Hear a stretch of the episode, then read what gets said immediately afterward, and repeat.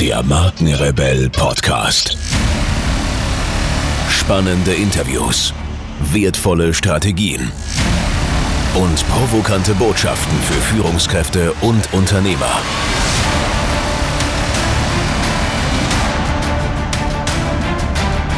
Stell dich den Herausforderungen der Digitalisierung und setze als Marke ein Zeichen. Von und mit Markenrebell Norman Glaser. Herzlich willkommen, ihr Lieben, hier im Markenrebell Podcast. Mein Name ist Norman Glaser und ich helfe mit meinem Expertenteam Unternehmenschefs in den Bereichen Markenführung und Digitalisierung. Heute gibt es für euch ein ganz spannendes Interview auf die Ohren, denn ich habe Jan Kruse von Ligalux. Ligalux ist eine Branding-Agentur und gehört zu Fischer Appelt. Ich habe mit Jan gesprochen und er hat wirklich in jedem Satz ganz wertvolle Infos für euch rausgehauen. Und genau das Interview möchte ich euch heute präsentieren. Super spannende Stories, super wertvolle Tipps, wie ihr eure Marke zu einem Markenerlebnis kreieren könnt.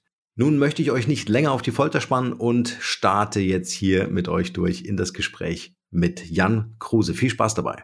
Jan, ich freue mich total, dass du dir Zeit genommen hast, hier in dem Markenrebell Podcast vorbeizuschauen und mit mir über Markenerlebnisse zu sprechen. Schön, dass du da bist. Ja, sehr gerne. Vielen Dank für die Einladung. Sehr gern. Bevor wir so richtig loslegen, erzähl uns doch ein bisschen mehr über dich als Privatperson. Wer ist Jan Kruse als Privatperson und was genau machst du beruflich? Okay. Ähm, ich äh, bin ein junger Mann, hätte ich beinahe gesagt, nein, das ist gelogen. Mittlerweile bewege ich mich tatsächlich in den oberen 40ern und äh, komme aus Hamburg. Ähm, habe äh, Kunst vor längerer Zeit studiert und habe tatsächlich auch am Anfang eher künstlerisch gearbeitet, illustrativ und irgendwann vor bummelig, ja, 20, 20, etwas über 20 Jahren, ähm, habe ich mich Richtung seinerzeit könnte man sagen, Richtung Design entwickelt und, und daraus ist ganz klassisch Marke geworden und mittlerweile oder heutzutage bin ich äh, Geschäftsführer und äh, Kreativer bei Liga Lux und wir sind eine Branding-Agentur und wir gehören, was uns tatsächlich so ein bisschen ausmacht oder andersrum differenziert, wir gehören zu Fischer Appelt, ähm, was das ungleich größere Gefäß ist. Mhm. Genau. Erzähl mal äh, so ein bisschen für alle, die, die das äh, Konstrukt bei euch noch nicht so kennen. Fischer Appelt ist äh, eine Gruppe? Genau, Fischer, Fischer Appelt ist eine inhabergeführte ähm, Agentur und Kommunikationsnetzwerk so. Ähm, das sind zwei Brüder, Bernhard Andreas, die das Ding vor bummelig etwas vor 32, äh, 34 Jahren, so der, die Preislage, ähm, gegründet haben. Und was tatsächlich sehr spannend ist, dass ähm, wir mittlerweile nicht nur sehr groß sind, sondern sehr viele ähm, Agenturen ähm, in, in diesem Netzwerk haben, in ganz vielen spannenden Einzeldisziplinen, ob es ein Bewegtbild, klassisch Werbung, wir kommen aus der PR oder Verschabel kommt aus der PR, wir mit Marke, dann gehört noch Vorgang Stable Media als Digitalagentur dazu, dann können Nürnberg die Krieger des Lichts, äh, wir haben Performance Marketing. Und ähm, das ist jetzt, wenn ich auf mich selber gucke und vielleicht so Richtung Aha-Moment oder Schlüsselerlebnisse gehen würde, dann ist das so ein Ding, ähm, wo ich gesehen habe, dass äh, Kommunikation ungleich größer ist oder größer zu denken, ähm, als man das irgendwie gemeinhin, wenn man in so einer kleineren Agentur das tut. Ja. Was mich interessieren würde, und vielleicht können wir so eine kleine Zeitreise machen in dein Leben, also ja bisschen zurückdrehen. Ähm, wie bist du zum Thema Marke oder Markenentwicklung äh, gekommen? Gab es ne, so, ein, so ein initiales Erlebnis oder war es Teil deines Werdegangs? Oh, das ist eine gute Frage. Also um, äh, um ganz offen zu sein, äh, ganz am Anfang meines Wegs, und da befinden wir uns gewissermaßen ähm, nach dem Abitur, ähm, hatte ich mich irgendwie mit meinen Eltern oder meinem Vater über, über unterhalten und er meinte dann, so, was auch immer du machst, Jan, ähm, such dir irgendwas aus, äh, von dem du ausgehen kannst, dass du daran glücklich wirst und viel Spaß hast, weil du wirst in deinem Leben so viel arbeiten, äh, dass es sich nicht lohnt, irgendetwas zu machen, nur des Geldes wegen. Ähm, und das fand ich einen unheimlich fairen Vorschlag, muss ich ganz ehrlich sagen. ja. ähm, und dann hatte ich so zwei Dinge, die ich sehr, sehr spannend fand die aber gar nicht so weit voneinander entfernt sind. Das eine ist so dieses Thema Kunst und Kommunikation. Und das andere Thema ähm, ist äh, Industriedesign gewesen. Mhm. Und dass die Dinge so gekommen sind, wie sie gekommen sind, hängt ein bisschen damit zusammen, dass die erste Aufnahmeprüfung halt ähm, das Künstlerische war und es hat geklappt. Ähm, also es hätte sein können, dass ich heute auch was anderes machen würde, wenn ähm, Lerchenfeld hier in Hamburg irgendwie äh, etwas früher mit der Aufnahmeprüfung gewesen wäre.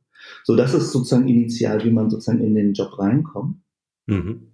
Und ähm, dann über die Arbeit selber ähm, äh, finde ich tatsächlich das kreativ-künstlerisch finde ich wahnsinnig entspannt, äh, spannend, aber irgendwann fängst du natürlich an, darüber nachzudenken, dass es total schändlich ist, nur über, über Gestaltung, also über das, irgendwie das Formgebende nachzudenken, sondern das muss ja im größeren Konzept oder äh, so in einem größeren Duktus sein. Und das ist eben das Thema Marke. Und wie man es eigentlich schafft, über, äh, über, über Marke und seine Einzelteile äh, eine Persönlichkeit von Unternehmen darzustellen. Und das ist ein, irgendwie tatsächlich ein durchaus spannendes Thema, was dann eben auch über 20 Jahre nicht langweilig wird. Mhm. Was würdest du sagen, was sind äh, äh, deine ganz persönlichen Fähigkeiten oder Talente, ähm, äh, die du einbringst in, in so einen Markenführungsprozess, Markenentwicklungsprozess? Also zum einen ähm, glaube ich, dass ich zuhören kann, was nicht doof ist. Mhm. ähm, zum, zum anderen ist es so, äh, dass ich ähm, sicherlich auch über die Zeit, das muss man ganz klar, irgendwie auch relativ viel Expertise oder Kompetenz irgendwie entwickelt habe ähm, in, in, unterschiedlichsten Unternehmen, ähm, Zielgruppen etc., so dass man irgendwie tatsächlich auch beratend tätig sein kann und nicht zuletzt, und das ist eigentlich das, woher ich komme, äh, glaube ich, dass ich gut darin bin, Ideen zu entwickeln. Also, weil es geht ja dann auch irgendwie immer darum, dieses das Unverwechselbare oder den persönlichen Duktus zu bilden. Ähm, und ich glaube, das ist so, was heißt Dreiklang? Äh, aber so, ich würde sagen, dass, dass, dass ich das von mir zumindest behaupten würde. Keine Ahnung, was andere sagen. Ja. Ich, ich finde das auch eine ganz, äh, eine ganz wichtige Fähigkeit, also, also auch diesen Perspektivwechsel immer wieder einzunehmen, mhm.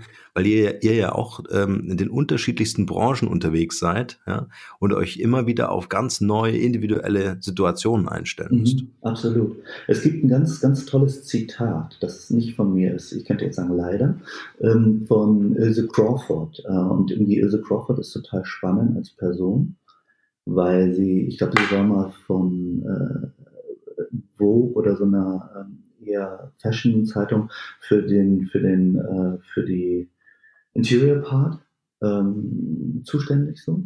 Mhm. Und die hat sich dann irgendwie selbstständig gemacht, äh, erst Stylistin und dann äh, Möbeldesignerin und hat irgendwie jetzt in Eindhoven auch einen großen Lehrauftrag und ist wirklich eine ganz gute. Und die hat äh, mal gesagt, we've got two eyes, two ears and one mouth and we should use them in that proportion. Also sehen, hören und dann erst reden. Ja, das fand ich auch sehr interessant, äh, dass du vor allen Dingen das Zuhören äh, als erstes genannt hattest, weil ähm, das und das äh, spiegelt sich so ein bisschen auch in deiner Stimme jetzt so wieder in unserem Gespräch, dieses ähm, ganz bedachte verstehen wollen, wer ist eigentlich so mein Gegenüber, ja, ähm, um dann eine entsprechende Idee dann auch bei den Unternehmen liefern zu können. Ja, also am Ende machen wir das, also auch wenn es, nee, das klingt gar nicht doof. Wir sind ja irgendwie ein Dienstleister, also wir sind ja in der Dienstleistungsbranche, muss man schlicht und ergreifend sagen. Mhm. Und ähm, wir lösen nicht eigene Probleme, die lösen wir vielleicht auch, aber das sind dann unsere Projekte.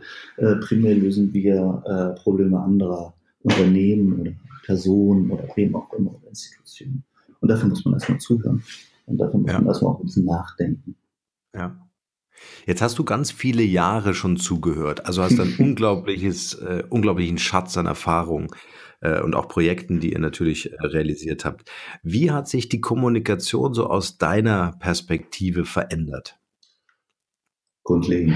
Also das muss man ganz einfach sagen, dass wir, ähm, wenn ich überlege, wo ich reingekommen bin, äh, kann man, kann man sagen, früher gab es Mass Media, irgendwie heute ist alles Personal Media, also du machst jetzt einen Podcast und äh, sowas äh, Verrücktes zu denken gab es ja seinerzeit gar nicht. So äh, irgendwie, da, da war das Mantra so ein Push, also sprich, man drückt die Werbung rein und jetzt ist irgendwie Content Pull, also die Leute, die das hören, haben offensichtlich oder hoffentlich auch ein Interesse an dem Thema, was natürlich irgendwie wahnsinnig schön ist. Irgendwie man redet über ähm, nicht mehr über Konsumenten, sondern wenn es gut läuft, dann sind das irgendwie Marken, Ambassadors, so. Also ich finde, das ist echt ein komplett anderer Schnack, aber eigentlich total erfrischend, weil ähm, wir unsere Zielgruppe in die Mitte stellen und nicht mehr das, was ein Unternehmen macht. Also, ähm, und dadurch ist es ja ein bisschen so ein, so ein Perspektivwechsel, der, der, der total super ist. Also inhaltlich sehr zu begrüßen äh, in, der, in der Lösung des Problems wahnsinnig komplex. Ja. Wird es aufgrund der Digitalisierung komplexer? Ist es tatsächlich so? Naja, es wird dadurch komplexer, dass man mehr Möglichkeiten hat und es wird dadurch komplexer, dass viele Dinge fragmentarisierter sind. Hm. Ähm, und wenn ich so ähm, Richtung Marke gucke, dann sehe ich natürlich, dass ähm, man früher wie soll man sagen, nicht sehr stereotyp, aber äh, da gab es eine relativ einfache Blaupause. Und äh, große Unternehmen, und wir arbeiten eben auch für große Unternehmen, ähm, da ging es dann irgendwie sehr stark darum, wie soll man es mal so runterstrippen, so äh, regelrasterrechter Winkel, also dass man so ganz doll Dinge vermaßt und fertig macht und dann hat man so ein Kompendium und äh, damit wird Marke gesteuert. Und ähm, die Herausforderung heutzutage ist ja dann durchaus eine andere. Ähm, nämlich die, dass man ein hohes Maß an Flexibilität und Agilität haben muss. Und mhm. äh, ich finde, das macht die Sache, das macht die Sache spannend, um nicht vom Problem zu reden. Ja, ja, ja, ja. Für mich stellt sich noch die Frage, äh, beziehungsweise wenn wir zweimal die Perspektive des Unternehmers oder des Unternehmens einnehmen, dann habe ich ja vor meinetwegen 10, 20 Jahren ganz andere Kompetenzen äh, äh, im Unternehmen gebraucht, um meine Marke aus den Unternehmen heraus zu steuern oder vielleicht auch zu führen. Mhm. Ja. Ähm, was beobachtest du heute? Hat sich da in den Unternehmen was geändert oder äh, sind das eher externe äh, Kompetenzen, die dazu geholt werden? Wie soll man sagen? Ja, komm si, komm sa. Also ich finde tatsächlich, dass wir gerade, gerade Mittelständler ähm, sehr häufig an einer Schwelle stehen, dass die bemerken, sie kommen nicht weiter, dass es nach wie vor ähm, Unternehmen des Mittelstandes gibt, die die Marke latent unterschätzen so.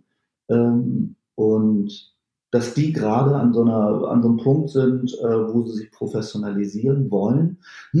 Und ähm, ich glaube, die müssen sich tatsächlich äh, Kompetenzen reinholen. Viele, viele haben es de facto nicht. Die, äh, die lassen Marketing bzw. Marke so ein bisschen mitlaufen und ich glaube, das ist, das ist heutzutage wirklich verkehrt. Ja. Gehört das für dich, das Thema Marke auf C-Level? Definitiv. Ja. Absolut. Ich, ich bemerke das auch. Das ist eigentlich irgendwie auch, wenn man über Mittelstand redet, dann ist das natürlich so ein total unpräziser Begriff, weil Mittelstand sehr klein und sehr groß sein kann. Ähm, ich habe wahnsinnig spannende Erfahrungen gemacht mit ähm, Mittelstandsunternehmen, äh, die Inhaber geführt sind, wo das vielleicht auch so dieses Thema Family Business oder irgendwie Generationswechsel drin war, wo es ganz viel Empathie gab. Ähm, und wo, wo das selbstredend war, dass äh, Marke Chefsache ist. Und das fand ich irgendwie auch immer sehr, ähm, sehr erfrischend, weil man auch viel über ähm, Ängste mitbekommt, über ähm, irgendwie vielleicht auch mal so, so nicht, nicht Altlasten, aber ähm, Unternehmen, die sehr erfolgreich gewachsen sind. Und jetzt will man es natürlich auch nicht kaputt machen, aber man sieht einfach, dass durch Digitalisierung etc., Globalisierung sich die Märkte total verändern und die, die, die nächste Generation nur auch so ein bisschen zwischen Baum und Borke hängt. Und ähm, das ist, das fand ich, äh, was spannend, das klingt so, als wäre man so, so ein Voyeur, aber ähm, das ist, nee, das ist aber irgendwie so, so ein ganz enger und intensiver äh, Prozess, der für ein Unternehmen total toll sein kann. Also muss ich ganz ehrlich sagen, irgendwie ähm, unsere Bemerkung oder Beobachtung ist natürlich auch, dass ähm, man aufpassen muss, dass man das nicht zu halbherzig macht, sondern irgendwie den Schwung mitnimmt, um tatsächlich ein das ist auch so eine Phrase mittlerweile, aber so, so ein Change da irgendwie mit reinzuholen. Ne? Und dann kann es echt super sein für ein Unternehmen, definitiv. Ja. Ja, was ich beobachte, ist, dass oftmals gerade aus dem Marketing gesteuert und auch initiiert, so auf das Thema Kampagne, hey, was machen wir als nächstes? Ne? Nächstes Jahr werden wir 50 Jahre und so weiter. Ähm, was, was können wir da anstellen? Ähm, dass aber so, so ein bisschen zumindest noch so die Denke in den Köpfen ist, äh, weißt du, ich entwickle ein Design für eine deutsche Bank, ja, sperre das irgendwie in 25 Leitsordnern in Form von einem Manual, ja. Und dieser lebendige Prozess, dieser lebendige äh, Rahmen, den, den eine Marke bildet, ist überhaupt nicht mehr gegeben. Absolut. Beziehungsweise es wird nicht verstanden, dass natürlich das, das das Corporate Design, ne, so den, den, den, die Stabilität, den Rahmen der Identität gibt, aber dass ich trotzdem äh, mit der Marke äh, die ganze Zeit spielen kann. Dass es also nicht nur eine Kampagnenaufgabe ist, sondern dass es natürlich auch ein äh, sich, wie das Leben halt auch ist, ne? ständig in Bewegung ist dieser Prozess um die Marke herum. Absolut, absolut. Aber das ist natürlich auch, ähm, wie man sagen, ich glaube, da gibt es zwei Prämissen. Irgendwie die eine ist, ähm, dass ein Unternehmen und auch Agenturen umdenken, eben dass Marke agil ist. Ja.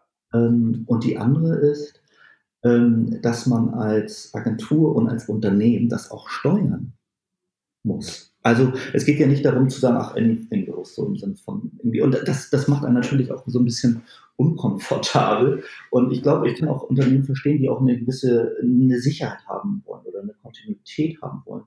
Und irgendwie, dass, dass Marken irgendwie sich agil verhalten müssen, ist ja nicht Dekoration oder so, sondern es geht eher darum, dass wir andere Herausforderungen heutzutage haben absolut, da bin ich komplett bei dir.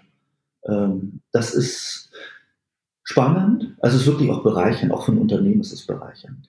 Weil, ja, ja. Äh, mal ganz ehrlich, äh, so dieses ganz Branding, also dieses Stempelhafte, das, das ist einfach, darum geht es heute nicht mehr, sondern es geht um Erlebbarkeit von Marke. Ja. Und ähm, das ist so dann auch ein bisschen die Königsdisziplin, würde ich sagen. Ja, das denke ich auch. Und äh, das ist, glaube ich, auch eine ganz große Herausforderung für Unternehmen, ähm, so ihre Positionierung in einem Satz so glasklar zu formulieren. Und das gefällt mir bei euch so super gut, äh, dass ihr das geschafft habt, nämlich den Fokus auf das Markenerlebnis äh, äh, zu legen. Yeah. Ähm, wie definierst du denn das Markenerlebnis eines Unternehmens? Ähm, das ist eine gute Frage. Also irgendwie, ich kann es ja vielleicht einmal, ähm, ich will nicht sagen lang ausholen, aber ähm,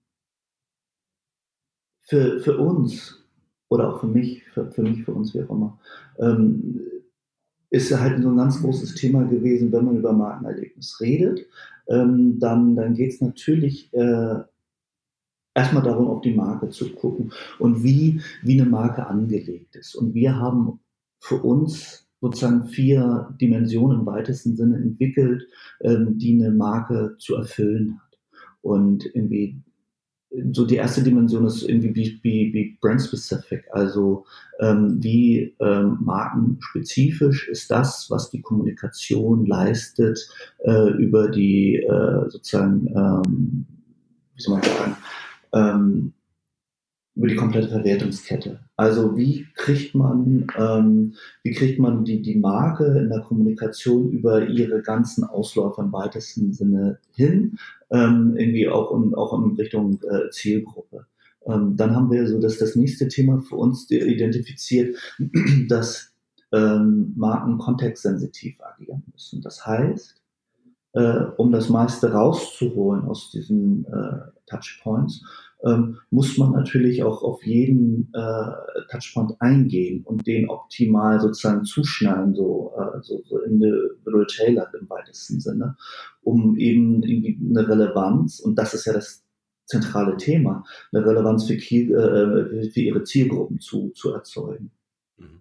Ähm, dann, dann muss man, und das ist, glaube ich, mit das Wichtigste, äh, muss man user-relevant sein. Also man kann ja sagen, ähm, die Aufmerksamkeit ist das höchste Gut heutzutage. Und ähm, deshalb muss man natürlich auch Dinge machen, was relevant für die, für die Zielgruppe ist. Und das ist manchmal unheimlich schwer, auch finde ich für Unternehmen, ähm, zu identifizieren oder zu erkennen, dass man eigentlich, ähm, wie soll man sagen, eine totale Innensicht nach außen stülpt, die aber eigentlich überhaupt nicht relevant für die Leute draußen sind oder ist. Ähm, und dass man das tatsächlich da so ein bisschen zuspitzt ähm, und eben auch äh, gerade für die Zielgruppe dann äh, von Interesse gestaltet. So. Und irgendwie die, die letzte Dimension, die wir haben, ist das, und darüber haben wir gerade gesprochen, ähm, interaktionsorientiert. Also, äh, und da geht es dann tatsächlich um, um Erlebbarkeit. Ähm, wie schafft man das äh, aus der, wie soll man sagen, aus der Flut der, der Dinge, die heutzutage uns bestürmen, herauszustechen? Und ich glaube, da ist irgendwie ein ganz, ganz wesentliches Element Interaktion mit einer Marke. Ja. Und ähm, es gibt Dinge, wo man sagen kann, das ist vielleicht leichter, also irgendwie Messe, POS etc., wo man irgendwie eher eine Interaktion kann. Digital ist super für Interaktion. Ähm, aber man muss eben auch gucken, wie kriegt man sowas in Print rein. Also wirklich auch in, sagen wir mal, nicht statischere, aber dann irgendwie so undynamischere ähm, Funktionen, die ja total relevant wiederum sind. Ne?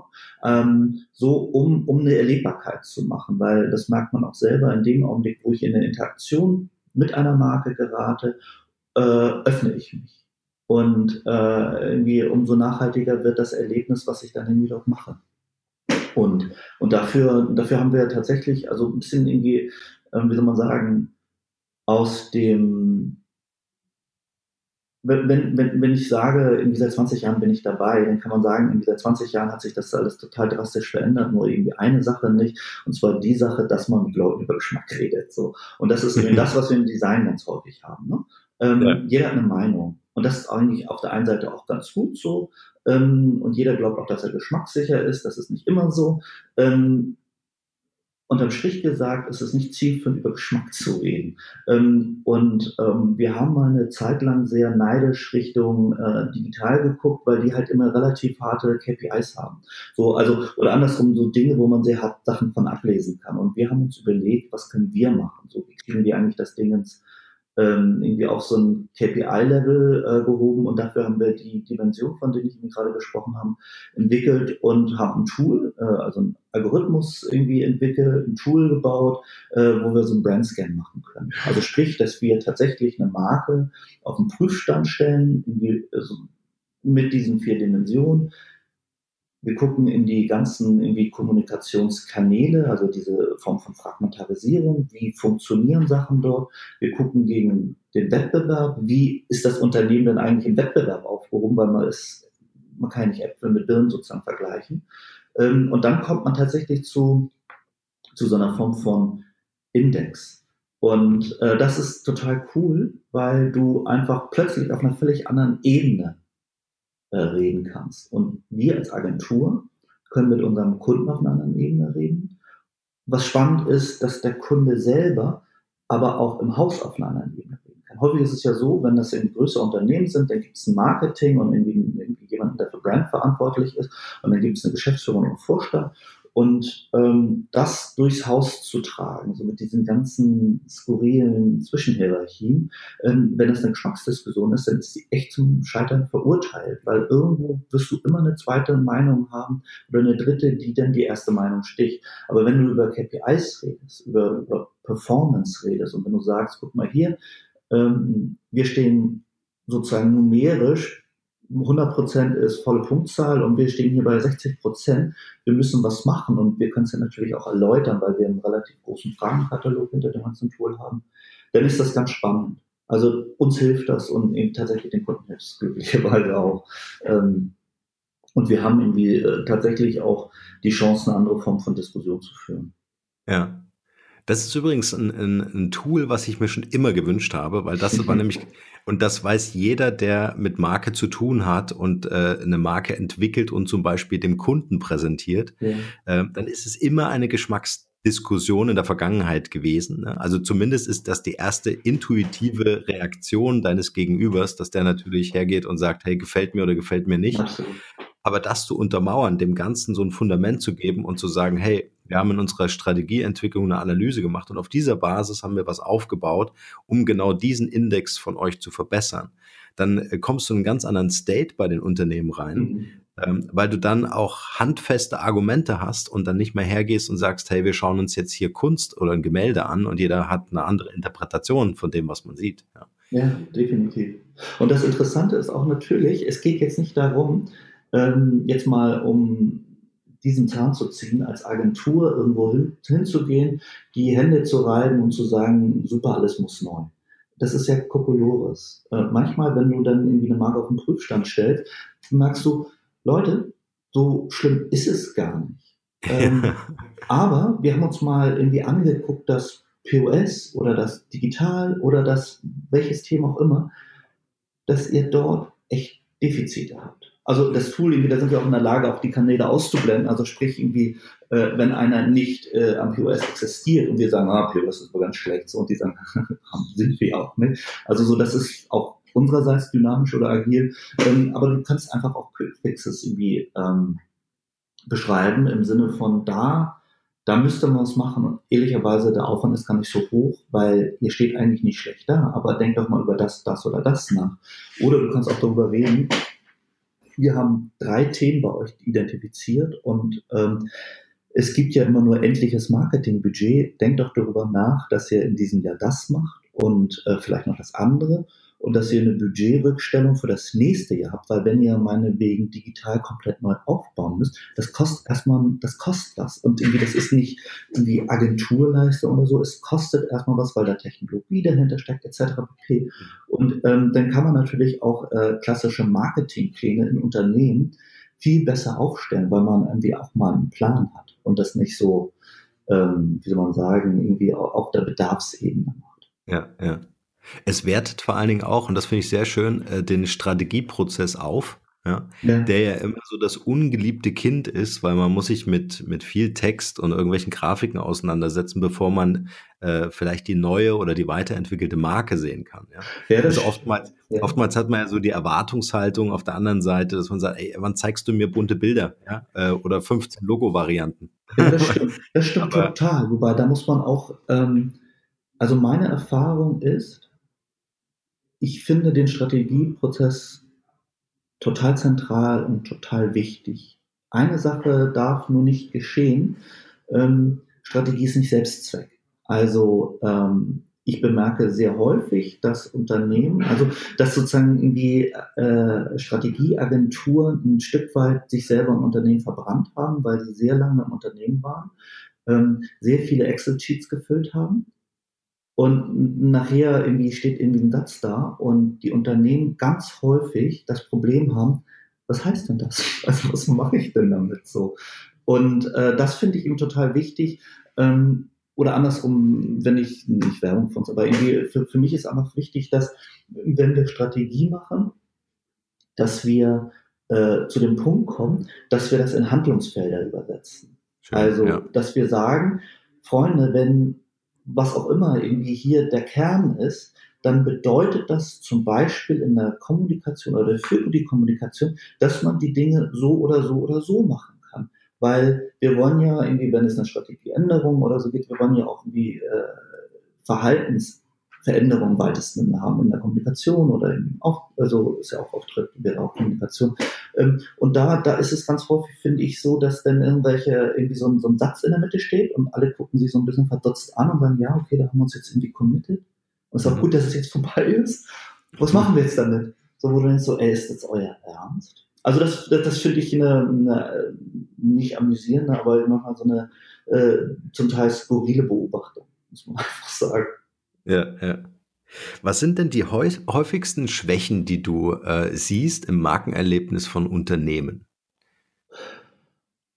Oh, also ganz platt oder ganz spontan, mhm. so Dogmatismus. Mhm. Also das muss man ja einfach sagen. Es gibt, finde ich, nicht die Blaupause. Und das Schöne ist, dass es die nicht gibt, weil es hat dann doch am Ende was mit Kreativität zu tun. Also ähm, es geht, es geht nicht darum, was Scherenschnittartiges zu entwickeln, was ich überall rauflegen kann. Ähm, da sind wir alle selber Konsument genug als, oder Zielgruppe genug, als dass wir selber bemerken, das inspiriert uns nicht. Also ich finde schon, dass Markenerlebnis immer auch was mit Empathie ja, zu tun haben muss.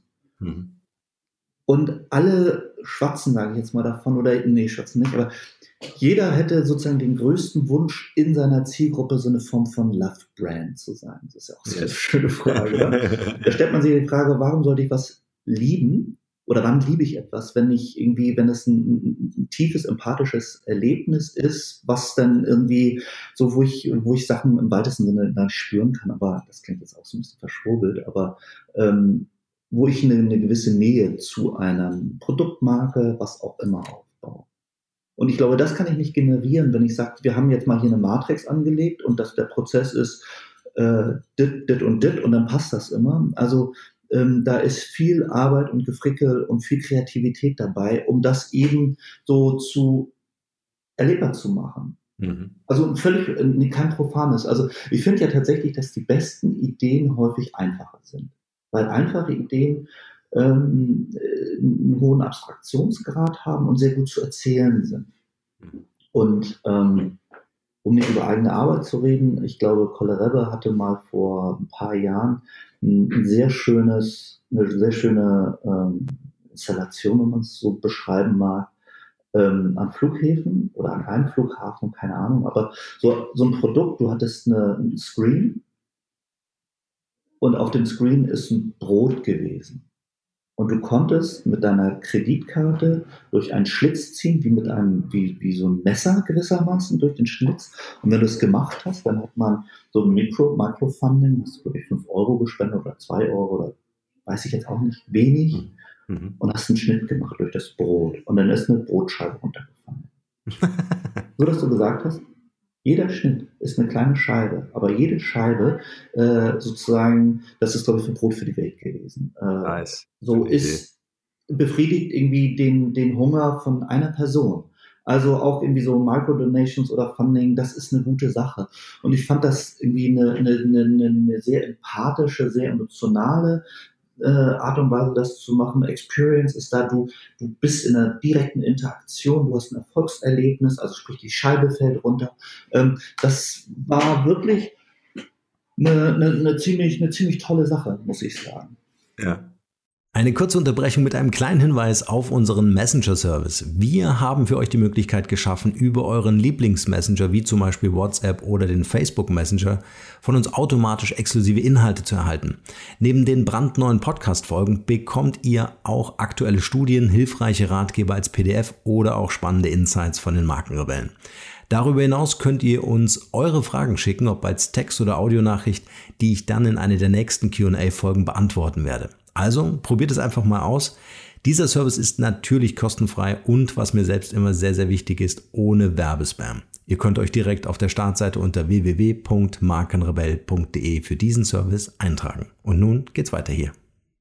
Hast du noch so ein paar Beispiele? Weil ich kann mir gut vorstellen, äh, dass unsere Hörer sich natürlich die Frage stellen, okay, und wie mache ich jetzt meine Marke zu einem spannenden Erlebnis?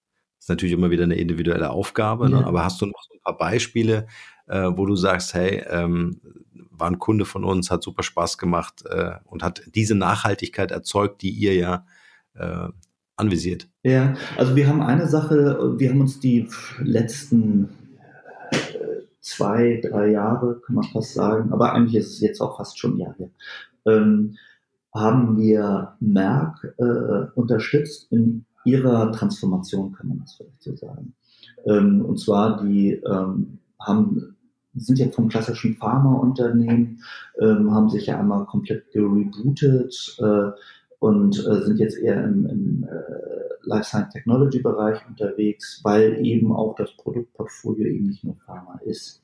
Ähm, und ähm, da hat äh, eine Londoner Agentur die Marke komplett neu gemacht und das auf eine sehr, sehr mutige Art und Weise, was ich schon äh, beachtenswert fand. Und als sie sozusagen dieses Rebranding irgendwie die, die Welt erblickte, ähm, war das schon, man kann sagen, auch so ein Wort disruptiv oder es gab einen großen Aufschrei in der Branche, was ich ja schon irgendwie ganz, ganz äh, interessant fand. Und ich auch am Anfang ganz offen gesagt dachte, oh Gott, äh, so dieses, na hoch.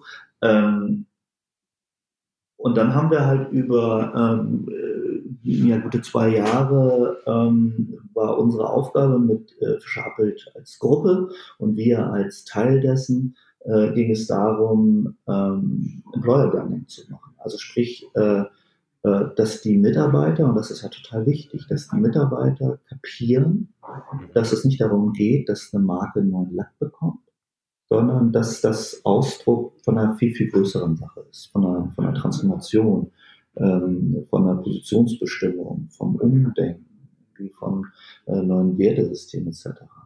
Und äh, das ist, das ist eine, eine Sache gewesen, die wir gemacht haben. Und wir haben dort, weil es eben auch eine globale Marke ist, gab es unterschiedliche Herausforderungen und eine war eben, wie du eine Marke global implementiert, äh, dahingehend, dass die Leute anfangen tatsächlich umzudenken.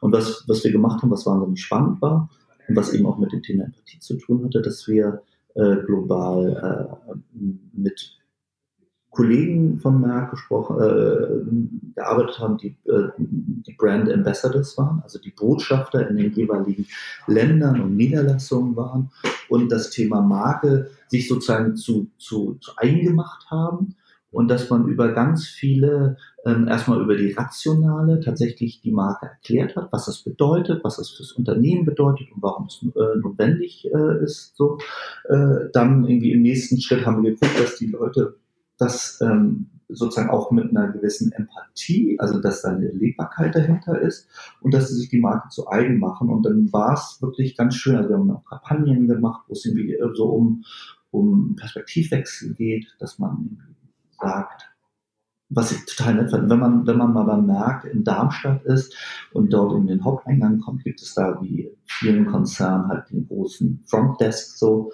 und eine Dame, die dort so nicht Urbestand, aber ich glaube, die managt auch diesen Frontdesk. Jeder, der da war, hat sie schon mal gesehen. Und äh, unter anderem, sie war einer der Testimonials auf einem ganz großen Plakat, wie diese Dame jetzt irgendwie drauf ist. Und ähm, der Satz, der dazu stand äh, oder steht, ist, I'm not a receptionist, I'm the first impression. Und das ist so wahr, weil du kommst rein, die, die Frau ist eine Erscheinung. Und damit weiß sie auch, äh, was für eine Schlüsselposition in sie in dem Unternehmen hat. So. Und irgendwie das haben wir über ganz viele Branchen äh, gemacht, vom äh, Blue Collar zu White Collar, irgendwie, also wirklich einmal über, durchs Management, irgendwie eine Lagerist und jeder ist wichtig.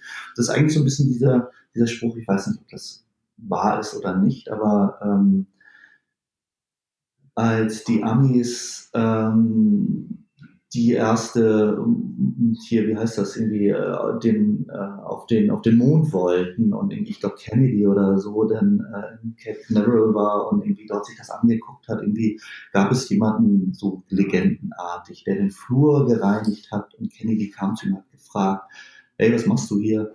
Und dann meinte der Typ, I should have been on the moon. So. Und äh, das finde ich total super, sehr, weil, sehr weil jeder, jeder, jeder ist für das ganz große Ziel, die großen Trigger verantwortlich und Teil dessen. Und ähm, irgendwie für uns war es eben das große Thema, wie kriegst du aus, ein, aus einer neuen Positionierung einen ganz starken Teamgedanken? Und ähm, das sind dann halt so empathische, große Worte, die aber nicht, nicht phrasierend sind, sondern die auch wahr sind und die ganz viel mit Verhalten zu tun haben und die auch was mit, mit Stolz und sowas zu tun haben. Und das, das ist irgendwie so ein wirklich sehr nettes, ein sehr aufwendiges und auch anstrengendes, aber auch ein total tolles Projekt gewesen, was wir mit denen umgesetzt haben. Ja. Ich bin dir auch so super dankbar, dass du es jetzt gerade nochmal in diesen Kontext bringst, ähm, dass äh, wir verbinden ja Markenerlebnis ganz schnell mit was Externem, ne, nach außen gerichtet. Mhm. Aber dass das Markenerlebnis äh, intern beginnen muss, dass der Ursprung von innen heraus, so wie bei deinen Beispielen jetzt gebracht, ähm, äh, stattfinden muss, das natürlich, äh, damit es vor allen Dingen auch nachhaltig ist, damit es gelebt wird, damit Markenbotschafter im Unternehmen entstehen, dass der Wert der Mitarbeiter, die vorhandenen Ressourcen einfach genutzt werden. Also das ist nochmal ein ganz äh, großer Hebel, denke ich, den Unternehmen äh, sich immer wieder auf den Schirm holen sollten. Das ist der Schlüssel. Ja. Weil meine Mitarbeiter sind nicht nur meine Kollegen, sondern die sind die Botschafter. Das ist das Aushängeschild. Und nichts ja. ist dramatischer, als wenn ein Unternehmen ähm, es muss sich noch nicht mal neu erfinden. Irgendwie ein Rebranding, das Logo wird überarbeitet oder oder und. Und ich habe keine interne Kommunikation. Ich muss mit meinen Leuten zuerst darüber reden, was ich mache, warum ich das mache und was ich bzw. was wir unseren Kollegen äh, und den Kunden allen anderen draußen erzählen. Ähm, und wenn ich, wenn ich sozusagen das Narrativ nicht habe, dann ist das total doof, weil im schlechtesten Fall ruft irgendeiner an, ein Kunde oder die Presse oder sonst was und sagt, Mensch, was habt ihr denn da gemacht? Mhm. Und dann sagt der auf der anderen Seite, der, der, der Angestellte oder der irgendwie dran ist, sagt, weiß ich auch nicht. So, die frage ich mich auch. Und das ist, das ist, finde ich, eine normale Reaktion, weil wenn ich nicht abgeholt ist, kann ich ja nur ganz ehrlich sagen, weiß ich auch nicht. Ähm, und damit habe ich schon echt ein ordentlich versammelt. Muss man einfach mal sagen. Ja. Und es wird leider Gottes häufig genug gemacht. Ja, also sehr wertvoll. Finde ich sehr wertvoll. Ähm, Jan, ich schaue ein bisschen auf die Uhr ja. und, und, würde dir äh, gerne noch unsere Fragen in unsere QA-Session stellen. Bevor wir oh. da aber einsteigen, vielleicht noch die Frage. Ähm, gibt es derzeit äh, ein Projekt, für das du gerade brennst oder das du leidenschaftlich gern vorantreiben möchtest? Ja, auch irgendwie vieles, aber eine Sache, die ich tatsächlich wahnsinnig, also für, für mich ist natürlich so dieses Thema für uns mit Visual Experience und diesem Scan, das ist, das ist so, ein, so eine Herzensangelegenheit, weil wir nicht nur viel Zeit investiert haben, sondern weil ich äh, jetzt mal losgelöst von Businessinteressen ähm, die natürlich, die es auch gibt, logischerweise, aber ähm, dass ich von der, äh, von der Richtigkeit oder von dem guten Funktionieren des Tools total unter, äh, überzeugt bin. Aber wie, da, da schließt sich auch so ein bisschen der, der Kreis mit der, ich will nicht sagen Vorrede. Ähm, ein großes Thema, irgendwie, was ich wahnsinnig spannend finde, ist das, das Thema Design und Technologie. Mhm. Also, ähm, wie soll man sagen, es gibt mittlerweile so viele neue spannende Techniken und Technologien oder Materialien. Ähm, und es gibt nach wie vor diesen großen Begriff von, von Design, was ja ganz häufig dann so, so eine, so eine 2D, äh, so ein Gefühl gewissermaßen hat. Und ich finde es mega spannend, irgendwie zu gucken, wie kriegst du eigentlich aus dem, was aktuell heute ähm, so, so draußen ist, wie kriegst du, wie kriegst du neue Dinge irgendwie entwickelt oder überraschende Dinge entwickelt oder wo dieses Thema Experience mit rein ist. Wir haben bei uns zum Beispiel, was wirklich ganz schön ist, ähm, wir haben auf eine Wand so Verstärker gemalt. Also so Boomboxen, Verstärker, so kleine Dinge, wie so irgendwie aus meiner Jugend hätte ich mal gesagt. irgendwie so, wie man kennt. So, und das ist eigentlich so erstmal für sich ein Bild, was so nett ist, aber dann auch irgendwie nett auf eine harmlose Art und Weise und da geht man dran vorbei und alles ist gut. Das Tolle ist eigentlich, dass wir eine, eine Farbe genutzt haben. Also das, was wir gemalt haben, ist funktional, es ist interaktiv und ich kann auf die Malerei, auf das, die Elemente drücken und spielt Musik. Und dann knallt da der lauteste Hip-Hop irgendwie von der Wand mir entgegen und man denkt erstmal, hä?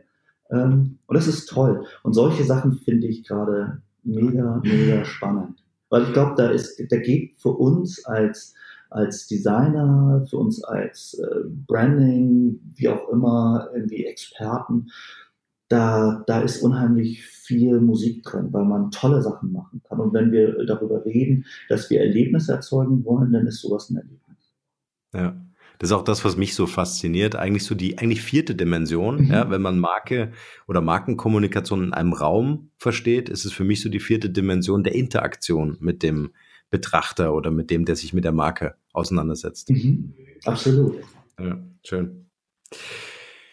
Ja, dann lass uns starten in unsere kleine Fragerunde, in der ich dich bitte auf die zahlreichen Fragen äh, mit einem Wort oder mit einem Satz zu antworten. Bist du bereit? Ja, ich versuche es zumindest. okay, in einem Satz, was ist deine Mission? Marken individuell erlebbar zu machen. Mhm. Hast du ein Talent, von dem bisher keiner weiß? Ist meine Lieblingsfrage. Ich bin tatsächlich ein unheimlich guter Tischler. Sehr cool. Also das ist eigentlich äh, zum Anfang zurück, Industriedesign. Liebe ich, finde ich ganz toll. Was war das Letzte, was du gemacht hast? Das Letzte? Ähm, hm. Ich mache dann einen Tisch, tatsächlich so, was nicht profan ist, aber irgendwie mir macht das wahnsinnig Spaß, auch mit den Händen zu arbeiten und Fräsen und Pipapo. Das, cool. das ist echt cool. Wenn die Leute an dich denken, was ist das eine Wort, wofür du selbst als Marke bekannt sein willst oder schon bist? Ach, ich würde gerne als kompetent wahrgenommen werden. Mhm. Welcher Moment oder Rat hatte für dich einen besonders nachhaltigen Einfluss? Ah, das habe ich tatsächlich auch am Anfang, glaube ich, gesagt. Der Rat meines Vaters. Mach das, von dem du glaubst, dass es dir über lange, lange, lange Zeit Spaß macht. Und das mache ich. Was ist das Wertvollste, was wir von dir lernen können? Ich finde es total wichtig, dass man in sich selbst vertraut. Mhm. Schön. Kannst du uns drei Internetressourcen oder Mobile Apps empfehlen, die du selbst verwendest? Ja. Ich benutze Windy. Das ist eine ganz tolle App, ähm, die Wind, Welle, ich segel und seit einem Jahr, anderthalb Jahren mache ich Wellenreiten und wo du auch Wellenhöhen hast. Super, ein super tolles Tool. Ähm, ist so aus dem Hobbybereich anzusiedeln. Ähm, eine andere App, die ich sehr spannend finde, ist die App Smart Jobber. Ähm, mhm. Über die kannst du Freelancer buchen.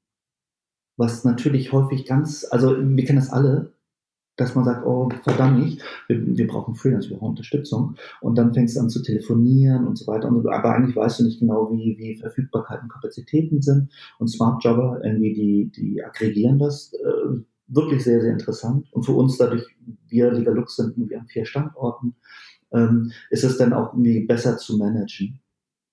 Insofern irgendwie ganz, ganz, äh, ganz spannend. Und ich finde ähm, die Arte-App total nett, weil man sich in der Arte-App auch Dinge downloaden kann. Und ähm, weil wir auch in Berlin sind und wenn ich da irgendwie so nach, nach Berlin gucke, dann ist das echt eine, eine, eigentlich eine nette, wie soll man sagen, äh, ein nettes Tool, äh, irgendwie, um da nochmal ein bisschen was zu gucken. Ja. Wir packen übrigens für unsere Zuhörer alles in die Shownotes, auch die Kontaktdaten zum äh, Jan, wenn ihr euch für den Markenscan interessiert. So, so auch natürlich, so auch natürlich deine Buchempfehlung. Hast du eine für uns? Äh, hast du ein Buch, äh, das in deinem Leben so einen besonders großen Mehrwert hatte? Wow. Ja, doch. Äh, ich, ich fand oder finde nach wie vor äh, die Autobiografie von Miles Davis mhm. total toll. Weil das Phänomenale an dem Knilch ist, also nicht nur, dass er wahnsinnig viel erlebt hat und so auch das sehr plakativ geschildert ist, ähm, dass der den Jazz, ich weiß nicht, fünfmal oder sowas revolutioniert hat. Also, dass der eine, eine neue Stilistik entwickelt hat oder mitentwickelt hat und gepusht hat und dann nicht darin verharrt im Sinne von, jetzt bin ich so und so, sondern immer dieses auch weitergehen und sich selbst überwinden, das finde ich wahnsinnig beeindruckend. Ja. Tolle Musik, cooler Typ, mega Arsch wahrscheinlich, aber ähm, Herrgott, ist manchmal so. ja. Pack mal mit rein. Ähm, Jetzt beschäftigen wir uns hier im Markenrebell Podcast um das Thema Marke und Digitalisierung. Gibt es äh, drei Interviewgäste, wo du sagst, hey, die müssen unbedingt hier ins Interview? Ja, ja.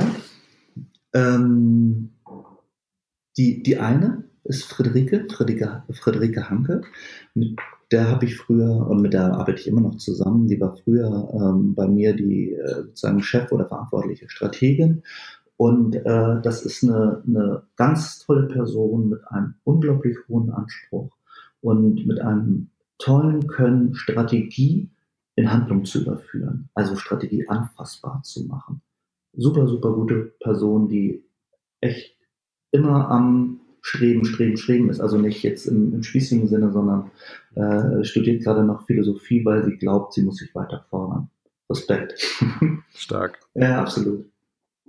Äh, dann ähm, Nico, Nico Ziegler, äh, Bekannter auch, äh, der, mit dem ich hier zusammengearbeitet habe, äh, der sich ähm, mit einer neuen Agentur selbstständig gemacht hat, wo ich finde, dass der irgendwie eine ganz bemerkenswerte ähm, sozusagen Entwicklung hingelegt hat, irgendwie ähm, mit Segmenta so. Und als äh, Dritter am Start, ähm, das ist Rico, Rico äh, Brütt, ähm, der ist Koch. Den haben wir mal im Allgäu kennengelernt, dann ist er nach Hamburg gekommen. Mittlerweile kocht er äh, in Hamburg in dem neuen äh, Hotel äh, Fontenay, äh, die so auf so Sternenniveau irgendwie unterwegs sind. Und was ich da total spannend finde, dass es echt ein junger Knilch ist, der, wie soll man sagen, ähm, wenn Leute immer klagen, dass sie viel arbeiten, dann so müssen sie sich mal Köche angucken. Äh, da kann man euch den Hut ziehen. Halleluja. Und irgendwie, da muss man auch, da muss man Empathie für das haben, was man macht, weil man eben das so viel macht. Das finde ich echt ein, ein Hammerjob. Ja, stark.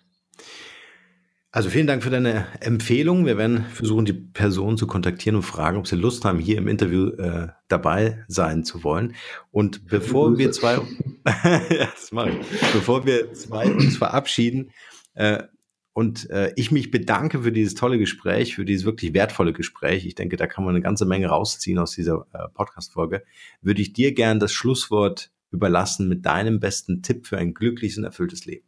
Oh. Ja, dann muss ich leider meinen Vater zitieren. Ne? Mach, was dich glücklich macht und sei ehrlich zu dir und zu den anderen. Schön. Das ist der rote Faden. Vielen Dank, Jan, für dieses Gespräch. Sehr gerne. Dankeschön.